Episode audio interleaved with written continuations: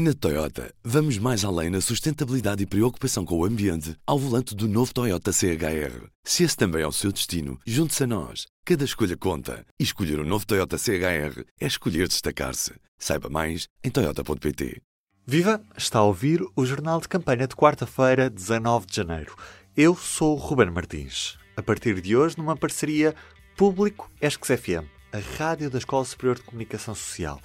Nestes jornais damos a conhecer o dia a dia das várias caravanas e o que fica rumo às eleições de dia 30 de janeiro.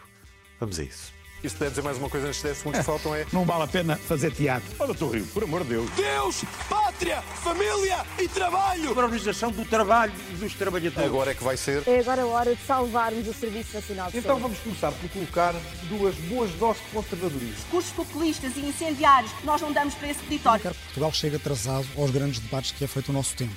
Este é o P24 Série Legislativas 2022 e começamos hoje pelo voto dos eleitores confinados no dia das eleições legislativas.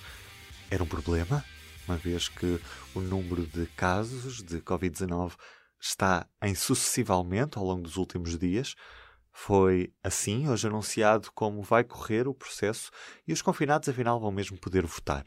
Tempo para perguntas e respostas sobre todo este processo num trabalho dos jornalistas Bruno Gouveia e Rita Carmo. Já há parecer da Procuradoria-Geral da República sobre o voto dos confinados e ao início desta tarde a Ministra da Administração Interna, Francisca Van Dunen, esclareceu as muitas dúvidas sobre este processo. Rita, vamos fazer um pequeno explicador. Imagina, uma pessoa que esteja em isolamento no dia 30, pode ir votar? Sim, os eleitores que se encontram em isolamento obrigatório podem sair do local de isolamento no dia 30 estritamente para exercer o direito de voto. E um eleitor confinado pode ir votar a qualquer hora? Sim, qualquer pessoa pode votar a qualquer hora. No entanto, o governo aponta um horário provável para as pessoas isoladas irem votar, que será anunciado com mais clareza brevemente. Na conferência de imprensa de hoje, apontou-se para o um intervalo entre as 18 e as 19 horas, precisamente a última hora da votação. Eu não estou confinado e só tenho disponibilidade para ir votar entre as 18 e as 19 horas. Posso fazê-lo? Sim, este horário é apenas uma mera recomendação do Governo. No entanto, apela-se ao bom senso e para que se cumpram as medidas e os horários estabelecidos. Se as pessoas em confinamento podem ir votar, como sei que não vou ficar infectado ao exercer o meu direito ao voto? Francisca Van Dunen fala num pacto social que permite a todos votar de forma segura. Eu acho que é importante que haja aqui alguma pedagogia no sentido de estas pessoas que estão em confinamento, por essa razão, terão de se limitar a sair exclusivamente para ir votar. Portanto, terão aqui uma exceção, uma janela, digamos, temporal para irem votar, que o façam no período que vier a ser, o período que vier a ser indicado, em conjunto pela Administração Eleitoral e pelas autoridades de saúde. As pessoas que estão em confinamento terão uma exceção para sair de casa para ir votar no período que será indicado. Além disso, os membros das mesas de voto, nesse horário estabelecido, terão equipamentos de proteção individual como bata, máscara, etc. Será também reforçada a desinfecção de superfícies. Se estiver em isolamento, como devo deslocar-me até à minha mesa de voto? Graça Freitas reforça a recomendação de não utilizar transportes públicos. Desta forma, as pessoas isoladas no dia do voto devem deslocar-se a pé ou utilizar viatura própria. É ainda feito um apelo ao senso comum a todos os cidadãos, de forma a cumprir todas as regras. É isso. Cumprir as regras e votar. Obrigado, Rita e Bruno. Já a campanha continua na estrada.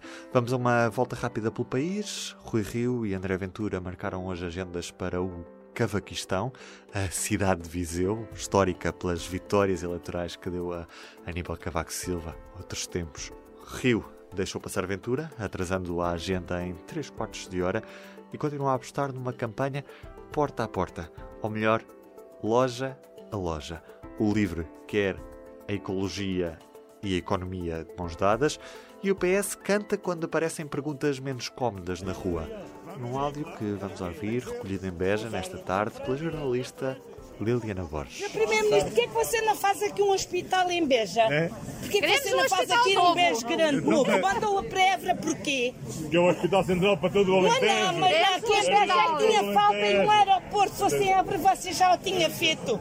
Então, mas é uma estrada de aeroporto necessária. As condições em Beja que nós temos, trabalho, tudo. Então está-se a fazer Pô, não, não está nada, é só salário, é salário. E hoje vamos para a estrada à boleia do CDS. Álvaro Vieira Viva. Onde é que anda o CDS? O CDS está esta tarde em Lisboa, eh, na sede do partido, eh, vai fazer a apresentação do seu projeto de reforma do sistema eleitoral. É uma, uma bandeira, uma causa do, do, do ex-presidente do partido e fundador, atual número 2 da, da, lista em Lisboa, José Ribeiro Castro, e por isso é também hoje uma, uma bandeira do, do, do CDS. Uma forma de reaproximar uh, os eleitores dos eleitos, numa espécie de círculos eleitorais mitigados, com um segundo círculo nacional, para manter uh, a proporcionalidade. Enfim, são mais ou menos conhecidas as linhas gerais deste uh, projeto do, do, CDS. Vai haver também um encontro com jovens. E, e esta tem sido uma tónica do, do CDS. Uh, propostas uh, e iniciativas apresentadas sempre em sítios onde está relativamente pouca gente, ambientes muito controlados. Por outro lado, também há a pandemia. O CDS andou por terrenos até agora que não, que não lhe são muito eh, favoráveis, andou pela, pela beira baixa, mas uh, os últimos dias foram uh, no, no, Alentejo. Teve um, um, jantar esta noite em Albufeira, mas foi um toque e foge no, no, no Algarve, um jantar com 115 pessoas. Hoje andou por Setúbal e Seixal, terras que eram tradicionalmente comunistas e que ainda são uh, de esquerda. Uh, por acaso em Setúbal a coisa até lhe correu francamente bem no, no, no mercado. Uh, Rodrigues dos Santos é muito extrovertido, uh, interage facilmente com, com toda a gente, uh, pergunta o nome às pessoas com quem se cruza, uh, passado um bocado está a pôr a mão na cara das pessoas, no, no ombro, abraça-se e, e, aquilo resulta, as pessoas gostam da, da, daquela espontaneidade, porque dá para perceber que ele não, não faz grande sacrifício para, para ser assim e, e tem tido uh, boa aceitação, mas nunca uh, multidões. Ou seja, esta parte da, da, campanha até agora não dá para perceber uh, se, como é que está a aceitação do, do, do CDS. É, não, não, não há assim iniciativas que possam ser consideradas como termómetro. admito que a partir de hoje a campanha do CDS passa para a metade a norte de Lisboa do país, há de passar pelos distritos de Aveiro, há de passar pelo distrito de Viana do Castelo, eh, Ponte Lima, enfim, terras onde o, CDS sempre se sentiu uh, mais em casa, onde tem uh, muito mais apoios e, e provavelmente aí começará uma campanha diferente. E no dia em que a Iniciativa Liberal defendeu uma auditoria do Tribunal de Contas à nacionalização da TAP, vamos ficar a saber o que pensam os portugueses sobre o auxílio público à companhia. Esta tem mesmo sido uma das principais bandeiras da IEL, que se mostra contra os 3.200 milhões de euros injetados na companhia aérea. As jornalistas Inês Malhado e Joana Margarida Filhalho estiveram hoje por Lisboa a recolher opiniões. O trabalho tem edição de Laura Costa. Viva! Hoje estamos em frente ao Jardim do Arco do Cego, no Saldanha. Vamos tentar perceber qual é a opinião dos portugueses sobre a reestruturação da TAP. Tenho aqui sentimentos opostos. Por um lado, acho que sim, os contribuintes não têm que continuar a pagar uma coisa que está ao caos, mas por outro lado, também acho que devia ser a TAP, não é? A nossa companhia devia ser do Estado. Acho que é algo que também nos posiciona, não é? Posiciona-nos no mundo como um player como uma, uma, um país que tem, que tem de facto, que é, que é um país de, de futuro. Concordo com a privatização o mais urgente possível. Ela já esteve privatizada, é pena não tenha continuado. Não sou a favor de nenhuma companhia de bandeira e muito menos que custe tanto dinheiro. Eu concordo com a privatização e acho que a despesa que está a dar ao Estado é absolutamente ridícula. Por isso não, não há sentido em continuarmos a pagar por uma coisa que só causa prejuízo. Então não concorda, no fundo, que parte do orçamento de Estado claro seja não. em, Claro que não, isso é para pagar os administradores da TAP, deve ter para uma dúzia deles. Não, é, não concordo nem discordo, quer dizer, tendo um plano sido aprovado e sendo legal, tem que ser cumprido. Mas na sua opinião... Na minha opinião, não devia ter sido sequer aprovado esse plano, mas sendo tendo sido, tem que ser cumprido. Acha, acha importante, na mesma que exista uma companhia aérea portuguesa que faça estes voos internacionais? Também as ligações internacionais Na teoria acho, acho que sim. Agora, o que é que isso depois implica na prática, tem que se fazer aqui esta, esta mediação, não é? Entre o deve e o haver.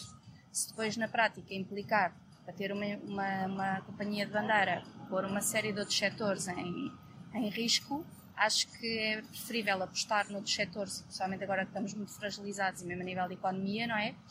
E se calhar tem que se deixar cair eh, este ideal de ter uma companhia, porque não deixa de ser um ideal, não é? Ela é uma companhia importante no nosso país, mas não pode é custar aquilo que custa. E, portanto, havendo outras alternativas, ou se tinha feito uma nova TAP, que custasse menos dinheiro aos contribuintes, e que servisse os tais, eh, as tais eh, necessidades públicas indispensáveis, a ligação aos, sobretudo aos Açores e à Madeira, porque todas as outras são servidas sem qualquer companhia aérea que passe por aqui.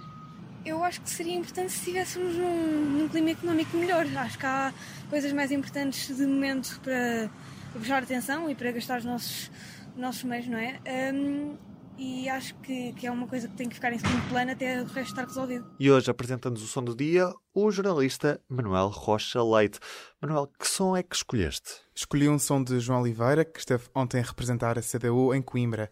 Vamos ouvir. Foi com a nossa força, com a nossa insistência, com a nossa persistência que aquilo que de mais relevante foi feito na resposta aos problemas das populações, dos trabalhadores, de avanço nas condições de vida dos portugueses, foi com essa iniciativa e essa ação da, da CDU que se conseguiu tudo aquilo. Agora, faz de conta que somos todos autores das, das, coisas, faz de conta que todos contribuímos para elas. Isto lá na minha terra chama-se cumprimentar o patrão com o chapéu dos outros. Comigo tenho o jornalista do público David Santiago para analisar a campanha à esquerda do PS. David, como vimos neste som, a CDU defende que as medidas positivas dos últimos seis anos se devem aos comunistas e que os outros partidos, e aqui estamos a falar essencialmente do PS, tentaram ficar com os créditos. Isto fragiliza uma futura geringonça ou o PCP já dá por encerrado este capítulo? Neste momento é, é, difícil antecipar se isso afasta ou não definitivamente uma geringonça. Esse tem sido o discurso um, do PCP, já vem de algum tempo esta parte, obviamente tem sido reforçado nesta campanha, a ideia de que os avanços que foram alcançados foram graças ao PCP, por outro lado que não foram conseguidos mais avanços porque o PS não quis e que, se o PS quisesse, aí sim o país poderia ter então assegurado ainda mais avanços e conseguido desenvolver-se mais com, esse, com essa maior proximidade ou aproximação do PS, neste caso às políticas do PCP. No entanto, neste caso é o próprio Primeiro-Ministro e Secretário-Geral um, do PS, António Costa, que já disse mais do que uma vez que não sente a mesma confiança que sentiu na geringonça, ou seja, se há aqui também alguém que parece estar a afastar essa reedição da geringonça, mais até do que o PCP e do que o próprio Jerónimo de Sousa, uh, tem sido o, o, o secretário-geral do PS, o António Costa o Bloco de Esquerda acredita que vai conseguir ser a terceira força política do país depois do dia 30 de janeiro. Se não conseguir, mostra uma rejeição por parte dos eleitores à postura do Bloco ao chumbar os dois últimos orçamentos? Neste momento é, é, é, difícil tirar esse tipo de, de, conclusões. Hum, é certo que hum, se o Bloco de Esquerda, que é neste momento a terceira força uh, parlamentar, se tiver uma quebra uh, com alguma dimensão no que diz respeito aos votos e também aos mandatos na Assembleia da República, será difícil não considerar esse resultado como um mau resultado, ou seja, como um desaire eleitoral. Por outro lado, há aqui uma disputa também que já foi enunciada pela coordenadora bloquista Catarina Martins e, e, e que hum, abriu aqui uma contenda uh, específica pelo terceiro lugar com o Chega. Uh, portanto, podemos dizer que a luta pelo terceiro lugar ou o falhanço na, na, conquista do terceiro lugar será sempre uma derrota, quer para Catarina Martins, quer para André Ventura do Chega, caso tal venha a acontecer. Uh, ligaria mais até nesta disputa entre os dois partidos, de espectros bem diferentes e bem opostos, mas a verdade é que é uma disputa pelo terceiro lugar mais entre estes dois partidos. A punição ao Bloco pela sua postura negocial ou pela uh, inflexibilidade, eventualmente, na viabilização do orçamento, acho que terá que ser medida em função da dimensão de um eventual desaire eleitoral. Em relação ao LIVRE, vimos que não teve representação nos últimos tempos e surge nestas eleições com uma nova cara. Qual é a mensagem política que este partido quer passar nesta campanha? Rui Tavares traz, que é o, não é o líder, mas é o, é o, é o cabeça-lista no Círculo de Lisboa e o porta-voz do partido para estas, um, para estas legislativas. Ele tem trazido uma série de temas para, para debate, tem a, a vertente ecológica, a vertente de, de aprofundamento da integração europeia, portanto há aqui uma série de questões. Mas eu diria que talvez a questão hum, mais relevante que, que Rui Tavares traz para esta campanha e que vem muito também depois a reboque das sondagens que, entretanto, garantem a eleição de pelo menos um, dois deputados em Lisboa, por exemplo, é de que o LIVRE contribuirá e trabalhará para um, um, uma, uma maioria de esquerda alargada num âmbito também de sempre de negociação e disponibilidade para negociar.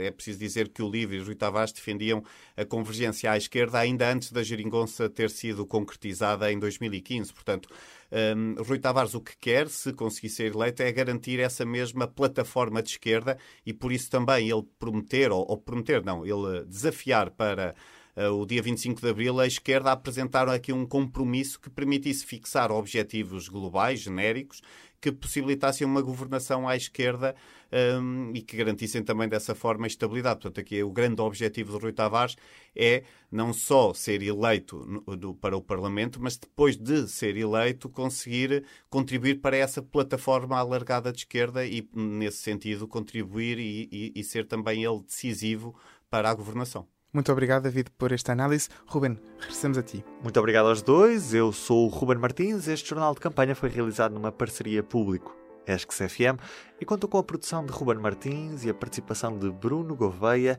Inês Malhado, Laura Costa, Manuel Rocha Leite e Rita Carmo. A coordenação desta emissão foi da Joana Margarida Fialho. Siga a campanha ao minutos no site do Público em público.pt. Ouça o Poder Público Diário, hoje dedicado à decisão em cima dos joelhos sobre os votos dos confinados. Pode ouvir nas plataformas habituais de podcasting que já conhece. Apple Podcasts, Spotify, todas essas. E ouça os jornais de campanha de segunda a sexta. Estaremos de regresso amanhã. Até lá. O público fica no ouvido. Na Toyota, vamos mais além na sustentabilidade e preocupação com o ambiente ao volante do novo Toyota CHR. Se esse também é o seu destino, junte-se a nós. Cada escolha conta. E escolher o um novo Toyota CHR é escolher destacar-se. Saiba mais em Toyota.pt.